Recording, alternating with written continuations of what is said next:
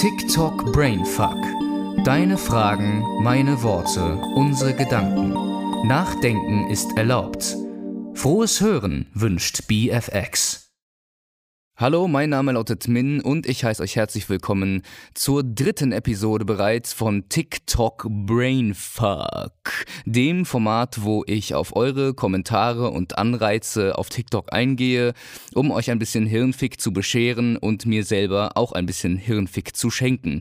Heute soll es aber mal nicht um eure Kommentare gehen, sondern um ein etwas ernsteres äh, Thema, also noch ernster als das, was wir sonst immer in Brainfuck äh, durchnehmen.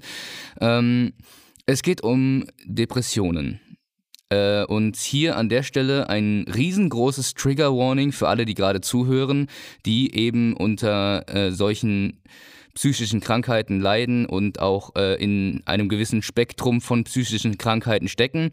Es ist nicht für jeden was, aber heute habe ich einen Gast bei mir. Stell dich selbst vor. Hallöchen, ähm, mein Name ist Steven. Und ich mache hauptsächlich Musik auf TikTok und so haben Min und ich uns kennengelernt. Genau, aka Average Boy auf TikTok. Average Boy, genau. Ja. Mit I geschrieben am Ende. Ach stimmt, ja, genau, stimmt. Und auf, auf, TikTok ist es mit I, ja. genau.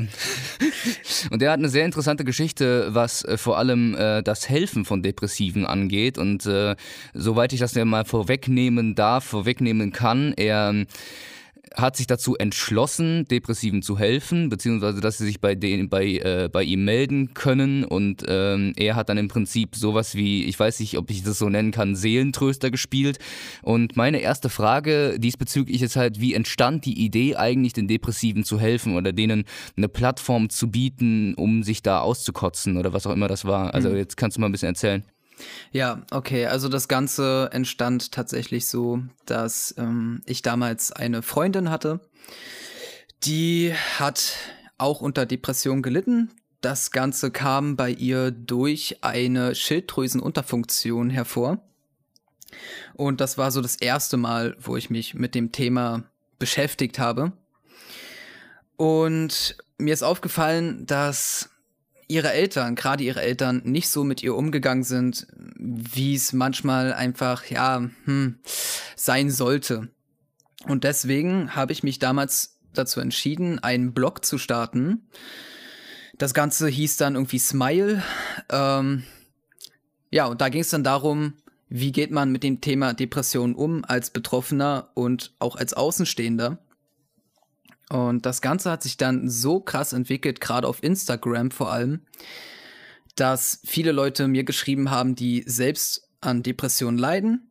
Und ich habe den dann angefangen, ich weiß nicht, ich habe angefangen, den zuzuhören einfach. Und ich fand das auch sau interessant und ich wollte den Leuten irgendwie helfen. Ich wollte für, für sie da sein. Und so ist das Ganze ins Rollen gekommen einfach. War es eigentlich anfangs schwer, so eine psychologische Distanz zu halten? Also ich meine, du warst jetzt kein Professional, du hast jetzt nie Psychologie studiert oder sowas, aber ich habe gehört, auch privat dich interessiert sowas.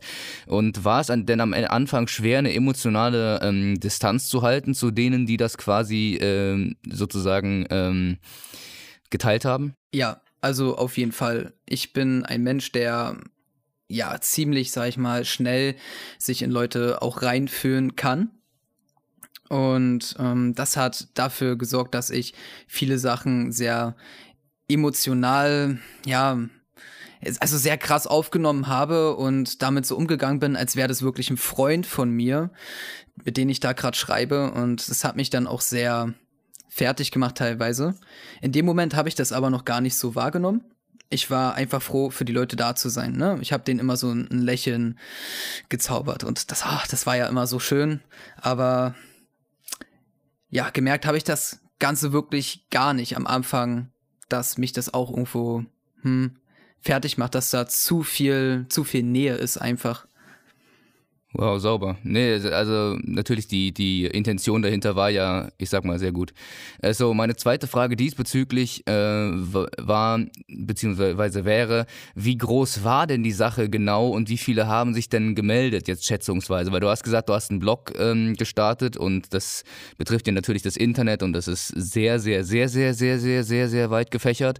Und ähm, ja, wie groß war es denn und kamst du dann irgendwann noch hinterher oder nicht mehr? Okay, ja, also es war schon irgendwann an einem Punkt, ich glaube, das höchste, was ich jetzt noch so im Kopf habe, waren so 700 Abonnenten.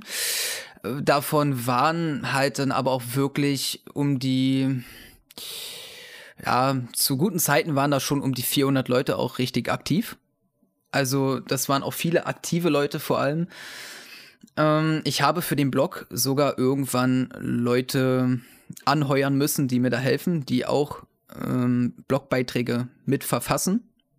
Ist aber freiwillig gewesen, genau, jetzt auch ohne ja. äh, Bezahlung. Ohne Bezahlung, genau. Das war generell ein okay. freiwilliges Projekt. Und da haben sich dann auch ein paar Leute dazu bereit erklärt. ja, ähm, also hinterher kam ich dann, wie du schon merkst, gar nicht mehr so richtig. Ähm, damals habe ich knapp 13 Stunden am Tag ähm, für dieses Projekt geopfert. Und dann war ich so gesehen aber auch noch 24-7 über mein Zweithandy verfügbar für die Leute, äh, falls sie irgendwie Kummer hatten oder so. Also ich kann mir definitiv vorstellen, dass äh, also da der Stresspegel schon wirklich, wirklich, wirklich hoch war und da du sagtest, du kamst dann zu einem gewissen Zeitpunkt nicht mehr hinterher. Was war denn so, also wenn du jetzt ähm, mal reflektieren würdest, in deinen Augen das Kernereignis, das dann dieses Unterfangen im Prinzip abgebrochen hat und, und wann ungefähr kam es dann? Nach, nach wie, wie langer Laufzeit quasi von diesem Blog? Hm. Ja, also ich sag mal, das Problem war ja eigentlich nicht mal wirklich der Blog, ne? Also das Hauptproblem war, dass wir dann auch irgendwann eine WhatsApp-Gruppe hatten und ähm, ich ja, wie gesagt, auch ein Zweithandy hatte, wo ich immer erreichbar war. Und ähm, da war halt das Problem, dass mich die Leute dann auch wirklich teilweise nachts angerufen haben und so. Und da hat es dann irgendwann doch schon an mir gezerrt. Ich weiß nicht, wann habe ich das das erste Mal gemerkt? Hm. Das erste Mal habe ich es wirklich erst mitbekommen, als ich den Drang danach hatte, ähm, etwas zu empfinden. Ja, also es war wirklich so, dass ich den einen Tag da saß und ich wusste nicht, was ich fühlen soll, was ich denken soll. Und ich also wollte was fühlen, ja. Und so ging das dann los. Und da ist mir aufgefallen, irgendwas stimmt hier nicht. Du hattest also im Prinzip äh, durch diese, die, diese, diese Menge, diese Dichte dir angelernt, eine emotionale Distanz zu halten. Aber diese emotionale Distanz hat dafür gesorgt, dass du dann nicht mehr da zurückgekommen bist. Oder wie, wie kann ich das verstehen?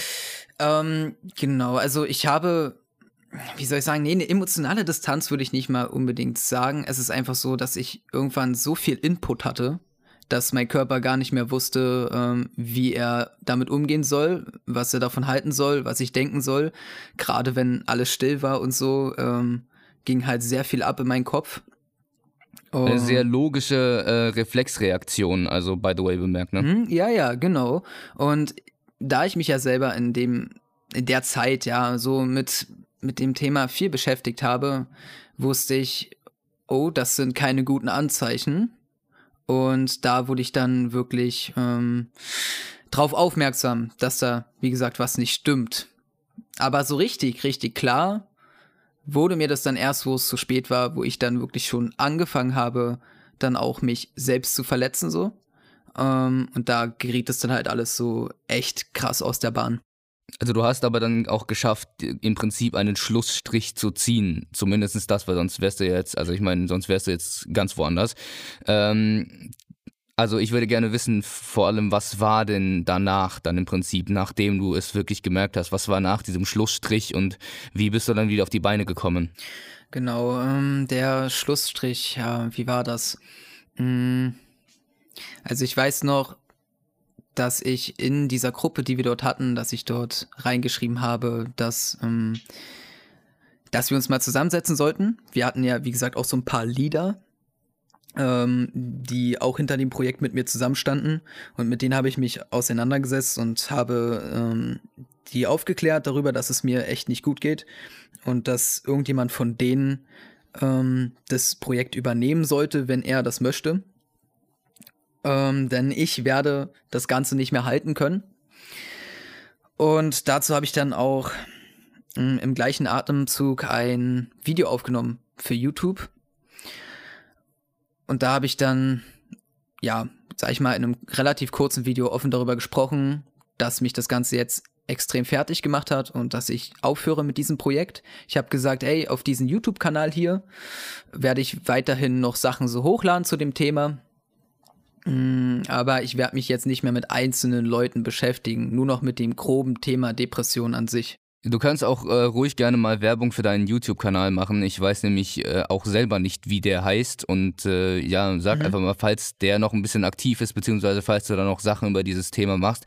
Es ist ultra interessant und auch immer äh, gut zu wissen, dass jemand eine Nähe dazu entwickeln kann und offen darüber reden kann.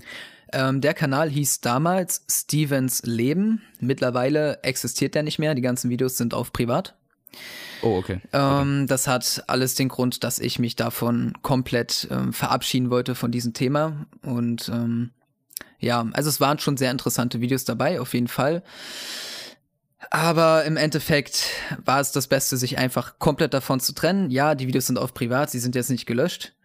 Ähm, aber es ist halt dieses, ich kann halt auch irgendwo nicht komplett loslassen. Es, es, ist, es ist einfach, ah, es ist schön, zurückzugehen. Weißt du, so auch mal zu sehen, ah, was habe ich damals so gemacht? War auch sehr mal interessant, so da reinzuschauen, ja.